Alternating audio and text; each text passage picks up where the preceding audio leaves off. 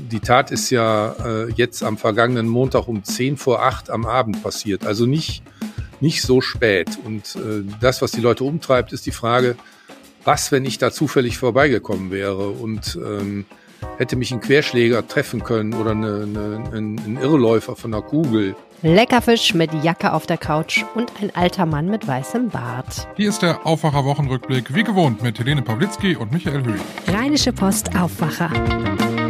News aus NRW und dem Rest der Welt. Advent, Michael. Hast du einen schönen Adventskalender? Nein, gar keinen. Echt nicht? Nein. Wie ich habe kommt? irgendwie dieses Jahr keinen gekriegt. Das, normalerweise Oh. schenkt mir eigentlich immer einer einen oder so. Ja. Aber äh, dieses Jahr, dieses Jahr habe ich tatsächlich keinen. Aber ich habe einen verschenkt. und? Was für ein? Einen selbstgemachten. Also Echt? wir wir diäten gerade und deshalb sind da ganz viele Süßigkeiten drin. Gemein. ja, so kleine Schokokugeln und so Sachen, die irgendwie äh, Oh. unglaublich viele Kalorien haben. Naja, gut, es ist ja Ad- Weihnachten Advent, ne? Hast du einen Adventskalender? Ja, und ich habe mir extra einen ausbedungen, der keine Schokolade enthält, weil wenn ich jeden Tag mindestens ein Stück Schokolade, also wenn ich ein Stück Schokolade esse, esse ich auch das nächste Stück so. Das heißt, der Adventskalender ist sozusagen die Gateway Drug, die mich dann den ganzen Tag lang Schokolade essen lässt und äh, das möchte ich gerne vermeiden. Deswegen habe ich einen rubbellos Adventskalender Ah, und heute Morgen direkt erstmal eine Niete gezogen. ah, ich dachte jetzt 5000 Euro gewonnen oder so. Leider direkt Nee, nee. gewonnen, aber es sind ja noch 23 Chancen da. Unser erstes Thema hat euch besonders interessiert in dieser Woche, meist geklickt. Meist geklickt. So sieht's aus. Ein brutaler Mord auf offener Straße, nämlich in Krefeld. In der Innenstadt ist ein 42-Jähriger mit einem Kopfschuss getötet worden. Also wirklich etwas, was man sonst nur aus anderen Ländern oder vielleicht aus dem Fernsehen kennt.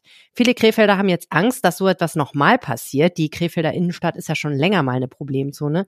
Aber die Polizei kann beruhigen. Der Albaner, der dort getötet wurde, war kein Zufallsopfer.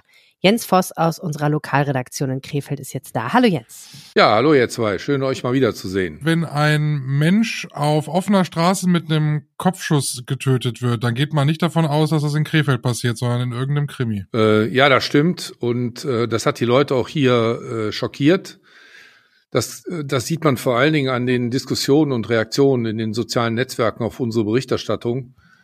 Ähm, die Frage, die viele umtreibt, ist, äh, da, das war, die Tat ist ja äh, jetzt am vergangenen Montag um 10 vor 8 am Abend passiert. Also nicht, nicht so spät. Und äh, das, was die Leute umtreibt, ist die Frage, was, wenn ich da zufällig vorbeigekommen wäre und ähm, hätte mich ein Querschläger treffen können oder eine, eine, ein, Irrläufer von einer Kugel.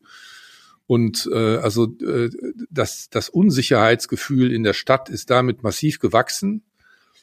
Ähm, das Ganze wurde auch noch befeuert ähm, durch eine Äußerung eines äh, Staatsanwaltssprechers, der gesagt hat, der normale Krefelder braucht keine Angst zu haben, äh, also in so eine Schießerei reinzugeraten oder Opfer einer solchen Gewalttat zu werden. Was er meinte ist, ähm, dass, äh, dass das, das war so eine Tat offensichtlich, nach dem, was man bisher weiß, so innerhalb eines Drogenmilieus. Ne? Zwei Mhm. Albaner haben einen dritten Albaner ja kaltblütig erschossen, muss man sagen. Ähm, und die Tat ist wahrscheinlich aus der kriminellen Vergangenheit aller drei ähm, erwachsen. Ähm, insofern, das passiert ja nur, wenn du in diesem Milieu drin bist. Ne? Nur. Also kein Zufallsopfer. Nein, kein Zufallsopfer, nur eben die Schießerei auf offener Straße, das ist das Schockierende. Ähm, Und da stellt man sich natürlich schon die Frage, ähm, hätte da zufällig jemand getroffen werden können? Äh, Es sind ja zum Beispiel zwei Kugeln, sind in eine Haustür ähm, gegangen. Und dann haben wir einen, einen Briefkasten durchschlagen und eine Gegensprechanlage. Ich weiß nicht, was dahinter los ist, äh, ob die jetzt durchgekommen sind oder hängen geblieben sind, aber da kann man sich auch fragen, ne? wenn da zufällig einer gerade am Briefkasten gewesen wäre, hätte es den dann treffen können. Ne? Wie ist das da am Montag abgelaufen? Also man weiß, dass dieser Mann auf, auf einer Straße in der südlichen Innenstadt unterwegs war. Äh, Es heißt mit dem Fahrrad und dann ist er von zwei Personen, von zwei Männern angegriffen worden. Ähm, Und die haben Mhm. geschossen. Ähm, Das haben Anwohner gehört, haben sofort die Polizei gerufen. Ähm, Als die eingetroffen ist, konnte man nur noch den Tod äh, des Mannes feststellen. Die Täter waren auf der Flucht. Das, das war sozusagen der Abend am Montag. Und das Ganze war so gegen zehn vor acht. Also nicht spät. Ja, das ist, das ist so eine Uhrzeit, wo man ja durchaus auch noch auf der Straße ist. Ne? Man hat das ja, ich meine, so eine, solche Schießereien gibt es ja immer mal wieder, auch, ähm, auch hier bei uns in der Region. Aber da ist es dann irgendwie nachts um zwei, äh, irgendwie, man kriegt es gar nicht mit. Aber die Tatsache, dass es jetzt eben zu so einer noch be recht belebten Zeit und dann auch noch an einem recht zentralen Ort in Krefeld war, das ist das, was die, was die Menschen dann beunruhigt. Ne? Ja, genau. Wobei die Straße selber war in dem Sinne nicht belebt. Das ist eine Wohnstraße nicht einer der nicht einer der besten Wohngegenden, wirkt also sehr ärmlich und ähm, ist wirklich eine reine Wohnstraße, keine Geschäfte, keine Gastronomie. Ähm, insofern, insofern war es da nicht wirklich belebt und äh, das war vielleicht auch mit ein Grund, warum man diesen Ort ausgewählt hat. Man teilt der Presse im Moment noch sehr zurückhaltend Dinge mit, äh, wahrscheinlich aus ermittlungstaktischen Gründen, sage ich mal. Jetzt haben wir hier im Aufwacher in der vergangenen Woche auch drüber gesprochen, dass, also dass, dass viele sich wirklich in manchen Situationen nicht sicher fühlen.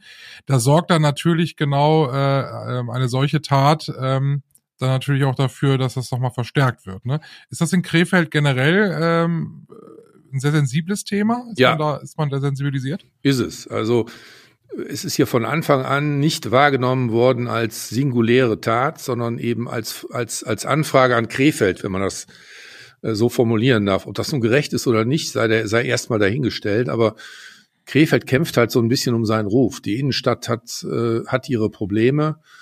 Es gibt relativ viele Bettler, die oft als aggressiv und, und bedrängend empfunden werden. Es gibt eine sehr präsente, sehr unangenehme Drogenszene auf dem Theaterplatz und dieses Unsicherheitsgefühl, das ist halt groß. Es ist größer als die tatsächliche Unsicherheitslage. Das sagt die Polizei immer wieder. Die Zahlen besagen eigentlich, dass man jetzt äh, in Krefeld nicht mehr oder weniger unsicher ist als in anderen vergleichbaren Städten wie Mönchengladbach oder so. Ähm, also die Statistik sagt nicht, dass es in Krefeld gefährlicher ist, aber das Gefühl der Menschen ist eben so. Äh, ich meine, um das vielleicht mal fortzuführen, man hat ja jetzt zwei Tatverdächtige äh, gefasst. Das ist ja eigentlich auch eine unfassbare Geschichte, wie wenn man sich das so vorstellt. Die sind gefasst worden zwei Tage später auf dem Theaterplatz, da wo die Drogenszene ist. Und ich sag mal, die Dreistigkeit und die Sicherheit, mit der die sich da bewegen, also erschießen am Montag einen Menschen und sind am Mittwoch auf dem Theaterplatz äh, in der Drogenszene und dealen wieder. Also da kann man, daran kann man ja sehen, dass diese Leute, dass diese Leute sich sehr, sehr sicher fühlen ne, in der Stadt. Wird das denn innerhalb von Krefeld auch zur Kenntnis genommen? Also tut man was dagegen? Es ist ja nicht damit getan, dass da die Polizei jetzt einmal oder zweimal am Tag mehr Streife fährt, sondern da sind ja auch, ist ja auch Politik gefordert. Da ist ja die Stadt gefordert, um, um was zu verändern. Da tut sich eine, eine Menge im Moment. Also man muss sagen, die Polizei für sich genommen tut auch sehr viel. Es gibt das sogenannte Präsenzkonzept Innenstadt, das also vorsieht ähm, eine, eine starke Präsenz der Polizei in der Innenstadt und die veranstalten auch viele Razzien, sowohl in der südlichen Innenstadt, wo es jetzt zu dieser Schießerei gekommen ist, als auch auf dem Theaterplatz selbst. Äh, also die Polizei tut eine ganze Menge, das muss man ganz klar sagen, nur eben nicht genug, um jetzt zum Beispiel die Szene aus der Öffentlichkeit zu verdrängen. Das ist vielleicht auch etwas, was die Polizei alleine nicht schaffen kann. Und die Stadt hat sich jetzt angeschickt, äh, das erste Drogenhilfezentrum für Krefeld zu eröffnen. Man will die Zahl der Streetworker drastisch erhöhen, um, um diese Menschen mehr zu betreuen. Man, hat, man weiß aus anderen Städten, dass es nicht reicht, einfach nur ein Drogenhilfezentrum zu eröffnen. Du brauchst auch Leute, die die äh, Süchtigen ansprechen, äh, die betreuen, die begleiten und sagen, geh doch dahin, bleib nicht hier. Ähm, und es gibt auch, ähm, ich sag mal, verstärkte Streifen, auch gemischte Streifen von Mitarbeitern der Stadt, vom kommunalen Ordnungsdienst und der Polizei. Das wird auch verstärkt gemacht und wird auch von der Polizei unterstützt, weil die sagen, das ist eine gute Sache, um dieses Sicherheitsgefühl in der Stadt zu erhöhen. Vielen Dank, dass du uns von den Ereignissen aus Krefeld aus der vergangenen Woche erzählt hast. Ja, gerne. Der Woche. Und jetzt wird's gesund bei uns im Aufwacher Wochenrückblick. Wir sprechen nämlich über Fisch. Ja, man denkt immer so, ne, dass Fisch automatisch gesund ist. Ähm, Ja. Ich weiß nicht, aber wenn man ihn so richtig schön paniert und frittiert, geht so dann. Ja gut. Der, der, der, Backfisch aus dem Wei vom Weihnachtsmarkt, der ist natürlich äh, nicht so gesund jetzt. Naja, ich meine, es sind natürlich trotzdem noch wahnsinnig viele gute Sachen im Fisch drin, ähm, die gesund machen und schlau machen und stark machen und so weiter und so fort. Aber wenn man ihn mit so einer richtig schönen öldurchtränkten Hülle aus Panade umgibt, dann hält sich das in Grenzen. Fischessen ist aber vor allen Dingen teilweise etwas ungesund für die Umwelt, nämlich für die Weltmeere. Und ich weiß nicht, wie es dir geht, aber ich muss echt sagen, wenn ich Fisch esse, habe ich manchmal ein richtig schlechtes Gewissen. Ja, ich gucke auch immer auf die Packungen oder weil ich, wir haben leider nicht so äh, den Fischhändler um die Ecke, wo man das dann irgendwie frisch kaufen kann. Da weiß man es dann ja auch nicht, ist da denn man fragt. Aber ich gucke auch mal auf den Packungen, ob da irgendwelche Siegel drauf sind. Es gibt ja Mhm. unglaublich viele äh, Lebensmittelsiegel. Aber wenn dieses MSC-Siegel drauf ist, da habe ich schon, dann denke ich immer, ach, das kann so so ganz so schlecht dann nicht sein, aber das ist ja auch immer schwierig. Also es kommt ja auch immer auf den Fisch an. Ne? Genau, es ist echt kompliziert. Du hast aber natürlich recht, das MSC-Siegel auf Fisch, äh, kommen wir vielleicht gleich nochmal zu, ist auf jeden Fall ein guter Indikator. Ich wohne hier in der Nähe von vielen marokkanischen Läden. Da gibt's auch viel frischen Fisch, aber auch da ist es halt total schwer zu sagen, wo kommt er eigentlich her und wie nachhaltig ist er gefangen. Es gibt aber schon Listen, auf denen man nachgucken kann, welche Fischsorten man eigentlich noch bedenkenlos essen kann. Doverweise ist es dann doch nicht ganz so einfach, wie es jetzt klingt, denn die Fischart spielt eine Rolle. Also was für ein Fisch ist das? Und aber auch, wo ist er gefangen worden und wie ist er gefangen worden? Und da wird es schon wieder kompliziert, weil das steht auf vielen Verpackungen ja einfach gar nicht drauf. Und was für Fischsorten sind das so? Also ich bin ja so ein bekennender Seelachs-Fan, Hm. der wahrscheinlich nicht, Ja. der, weil der wird ständig gefangen. Ne? Ja, es ist alles sehr, sehr schwierig. Also wir haben die Liste ja auf RP Online. Ich empfehle da einfach mal drauf zu schauen. Wir verlinken das natürlich in den Shownotes. Ähm, was gut ist zum Beispiel sind Flundern, Riga-Heringe, Rotlachs, aber man muss halt wirklich echt einfach auch nochmal gucken, weil es eben wirklich darauf ankommt, wo kommen die her und mit welcher Methode wurden die gefangen.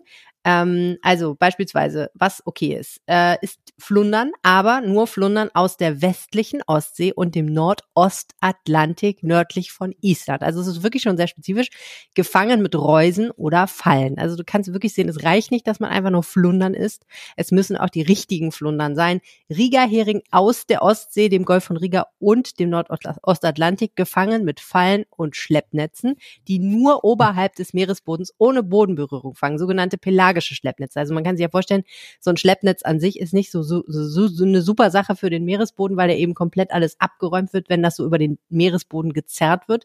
Deswegen gibt es mittlerweile Schleppnetze, die über dem Meeresboden hinweg schweben sozusagen. Die sollen es sein, aber es ist nicht einfach nur die Packung Fischstäbchen aus dem Tiefkühlregal ziehen und sagen so, weg damit. Äh, du hast aber völlig recht, es gibt ja Siegel, die einem da helfen können.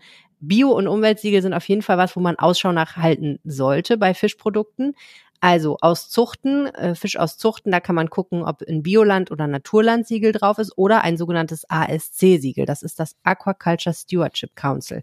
Da geht es eben darum, dass auch Fisch aus Aquakulturen, also auch Fisch, der gezüchtet ist in großen Becken, natürlich ein Umweltrisiko darstellen kann, weil die Abwässer aus diesen Becken dann wieder ins Meer geleitet werden und ähm, ganz schlimme Folgen auch haben können. Also auch da muss man sehr vorsichtig sein, nur weil es ein Fisch aus einer Aquakultur ist, ist er nicht automatisch gut für die Umwelt. Aber mit diesem ASC-Siegel ist man eben auf der sicheren Seite und bei Wildfisch ist das MSC-Siegel tatsächlich noch die beste Orientierungshilfe. Ist auch, glaube ich, nicht immer nur optimal, ähm, aber hilft einem schon mal weiter, das zu beurteilen. Und wo man echt aufpassen muss, ist, wenn da irgendwelche Siegel drauf sind, die anders heißen als ASC oder MSC. Ähm, manchmal hat man auch den Eindruck, der Handel erfindet einfach auch mal so ein, so ein Siegel, einfach damit da Ja. so ein Siegel drauf ist. Und man denkt, oh, so ein Siegel drauf, dann ist ja okay. Das ist halt nicht inoptimal. Und ich habe gelesen, eigentlich ganz spannend, ich esse gar nicht so viel Fisch, aber wenn jeder von uns nur einmal die Woche Fisch essen würde, dann wäre das äh, schon unglaublich äh, gut für die Fischbestände in den Meeren. Viele essen offensichtlich sehr viel mehr Fisch. Ja, erstaunlich eigentlich, ne? Aber ich glaube, das bezieht sich vielleicht auch oft auf andere Länder, oder?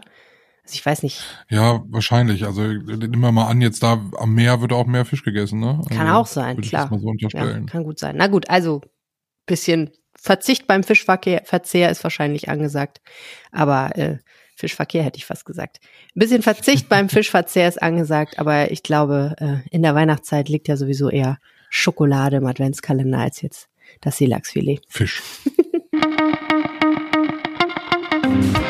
Story der Woche. Hast du die Heizung an Ja klar, zu hab ich Hause? ja.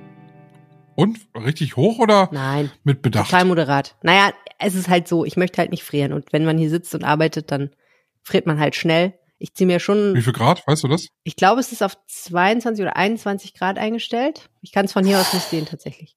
Das ist schon warm. Ja, aber ist auch, ähm, ja, ich meine, wir haben auch ein bisschen Altbau und so, da muss man leider auch ein bisschen Stoff geben, damit hier überhaupt was passiert. Das ist tatsächlich blöd. Und wir sind nicht in dieser privilegierten Lage von anderen Leuten, wo der obere und der untere Nachbar so viel heizen, dass man in der Mitte gar nichts mehr machen muss.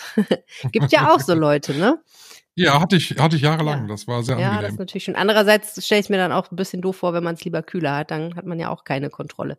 Ja, wir sollen alle 25 Prozent an Energie einsparen. Wer es nicht über die Heizung tut, muss es fürchtig anders machen. Gaspreise sind viel, viel teurer als letztes Jahr, deswegen lassen viele Menschen tatsächlich einfach bewusst die Heizung aus. Du gehörst ja auch dazu, ne? Ja, ich habe sie sehr lange ausgelassen. Ich habe sie inzwischen an. Äh, muss sagen, dass es so Tagesform und Tageszeit abhängig ist, ob ich sie vielleicht mal einen Tacken höher drehe, aber so an einem normalen Vormittag, früher Nachmittag oder so, da sind wir halt bei entspannten 19 Grad. Hm. Unser Kollege Martin Beverunge, der hat's mal richtig krachen lassen. Der hat die Heizung nämlich so lange ausgelassen, wie er es überhaupt aushalten konnte. Hallo Martin, Hallo ihr zwei. wieso hast du die Heizung ausgelassen? Ehrlich gesagt, weil ich sparen wollte. Mein Gasversorger hat mich ja informiert, schon zweimal, dass ähm, er von mir mehr Geld haben will. Das kann ich auch verstehen. Die Preise gehen durch die Decke. Aber natürlich habe ich auch ein bisschen an äh, die Menschen in Cherson gedacht, die äh, da wirklich in ihren zerbombten Wohnungen sind, gar keine Heizung haben.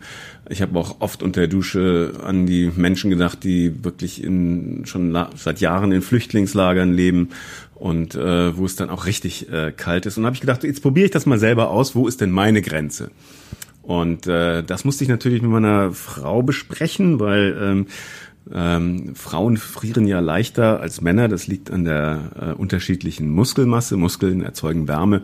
Also Männer haben es ein bisschen wärmer als Frauen. Und aber sie hat gesagt, sie macht da mit. Und so haben wir dann äh, so in den äh, ersten Tagen, wo es kühler wurden, wurde die Heizung nicht angemacht und das ging auch eine ganze Weile gut.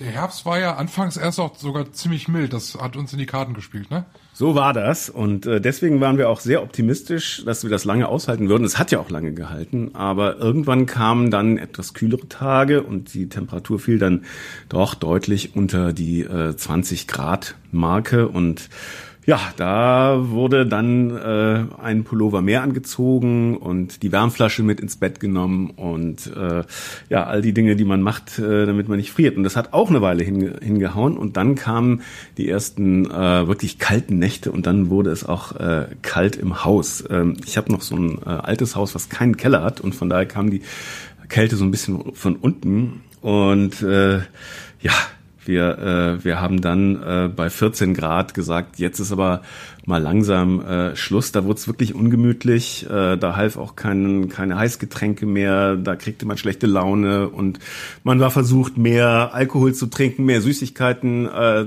zu essen gegen äh, den Kältefrust, sage ich mal. Aber ähm, das äh, ist auf Dauer keine gute Lösung. Äh, was ich allerdings äh, gemerkt habe, ist, dass doch die, die häusliche Komfortzone äh, deutlich breiter ist, als, ähm, als ich das vorher so bemerkt habe. Man kann sehr, sehr gut bei, äh, bei 18, 19 Grad äh, wohnen und äh, auch wirklich es äh, gemütlich haben. Man gewöhnt sich auch an die, an die äh, Kühle, wenn es nicht gerade äh, äh, Kälte äh, daraus wird. Und von daher kann ich sagen, habe ich was gelernt. Hilf, hilft eine Winterjacke denn in, im Haus? Ich hatte, ich habe das ja auch gemacht. Ich habe bei 17 Grad ungefähr habe ich Schluss gemacht, weil da wird's dann unangenehm und hatte das Gefühl, ich kann so viele Jacken anziehen, wie ich will. So richtig warm wird's da einem nicht. Na, man muss sich auch ein bisschen bewegen, ne? Und ähm, klar, ich meine, wir sind ähm, bei 14 Grad, das ist jetzt auch nicht mehr vergnügungssteuerpflichtig. Ähm, es hilft immer mehrere Schichten äh, anzuziehen. Das war ist meine Erfahrung. Es hilft sich zu bewegen, äh, auch spazieren zu gehen, äh, festzustellen, dass es äh, eben draußen, dass man draußen bei niedrigeren Tem Temperaturen auch noch überleben kann, obwohl man sich natürlich nicht so lange äh, aufhält. Ähm, aber ähm, ja, insgesamt kann man doch erstaunlich viel äh, äh, tun, um sich selber vor, vor Kälte zu schützen. Ja. Auf wie viel hast du es denn jetzt wieder geheizt? Äh, direkt auf 2021 oder hast du gesagt, auch die, die 18 waren gut?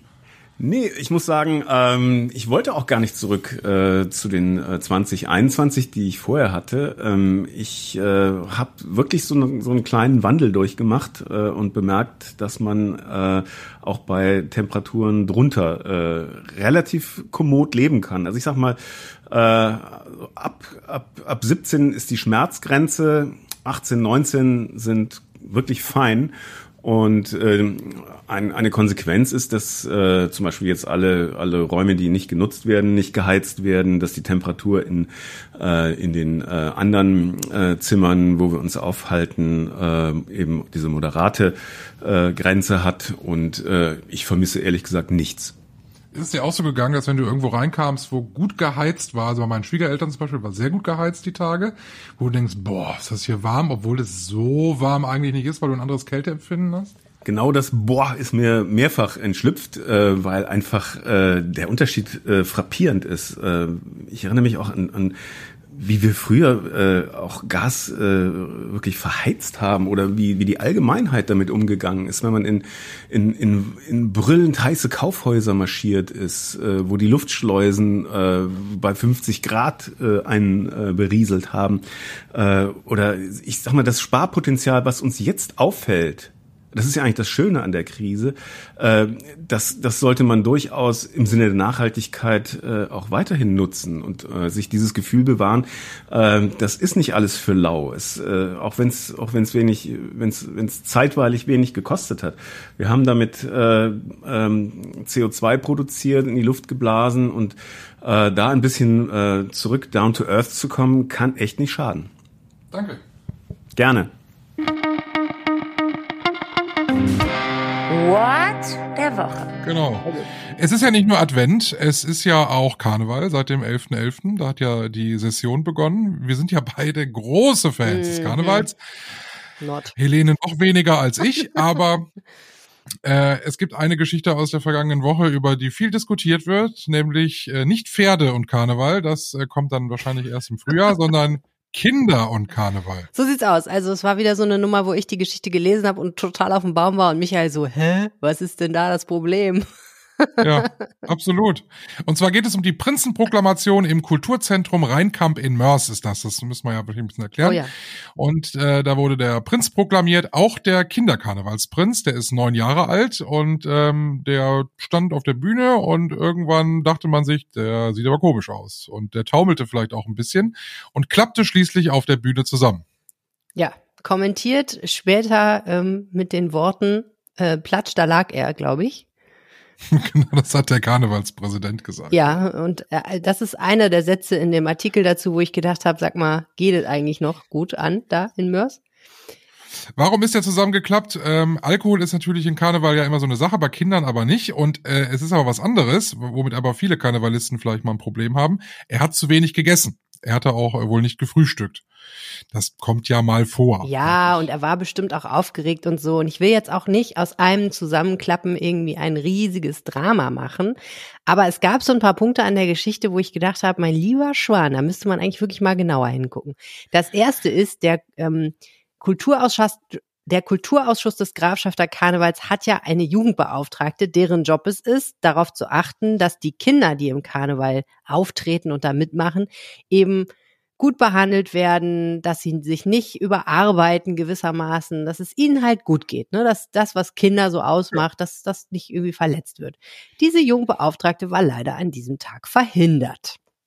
So. Kann ja mal sein, dass man mal einen Termin sein. hat. Genau, da frage ich mich dann natürlich, hat die eigentlich eine Vertretung oder wie ist das oder achtet dann einfach gar keiner drauf? Ich meine, über die Eltern möchte ich jetzt gar nicht mehr reden, denn natürlich ist es in erster Linie der Job der Eltern, bei einem neunjährigen Kind darauf zu achten, dass es genug ist und nicht irgendwie auf der Bühne dann Spagat macht aus Versehen. Aber gut, die Jugendbeauftragte war halt auch nicht da. Ja, jetzt ist das ja so, wenn man Kinderkarnevalsprinz ist, dann ist das natürlich auch mit Terminen verbunden. Mhm. Etwa 100 Termine pro Session hat so ein Kinderkarnevalsprinz. Das ist ja schon recht ordentlich, ne? Also 100 Termine vom 11.11. .11. bis äh, Aschermittwoch. Und äh, man sagt aber, ja, wir versuchen das schon ein bisschen zu reduzieren, möglichst nicht mehr als drei Termine pro Tag, was ich tatsächlich an der Stelle auch relativ sportlich finde. Also wenn man drei, ja, die was für Termine das sind, drei so Karnevalssitzungen oder so macht, wo man jedes Mal natürlich auch in die Vollen gehen muss. Ist schon, aber gut, das ist, äh, versucht es den Kindern nur eben so angenehm wie möglich auch zu machen.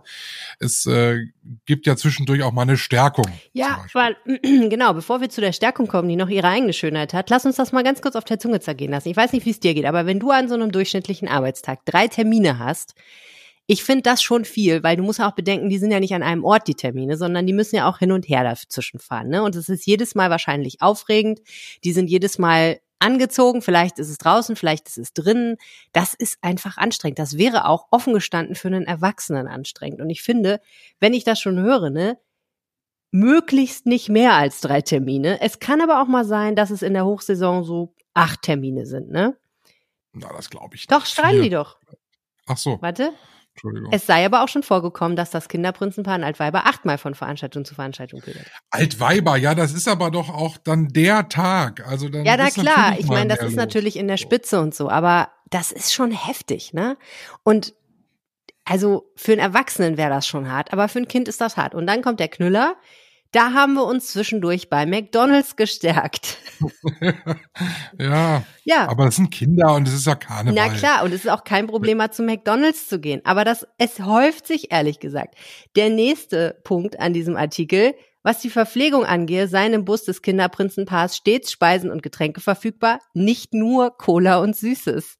Siehste, da ist auch eine Kohlrabi Da vielleicht ist auch eine. Kohlrabi vielleicht und dann kannst du dir ja ausrechnen, was so ein Kinderprinz dann so isst, wenn er so eine Kohlrabi neben einem Snickers liegen sieht. Ja, greift er dann zum leckeren Mineralwasser oder zur leckeren Cola? Ich weiß ja nicht, vielleicht kriege ich das auch alles ein bisschen in den falschen Hals, aber ich habe diesen Artikel gelesen und es, es wuchs in mir einfach so die Erkenntnis, dass das stimmt, was die Jugendschutzbeauftragte sagt. Wir müssen das aufarbeiten.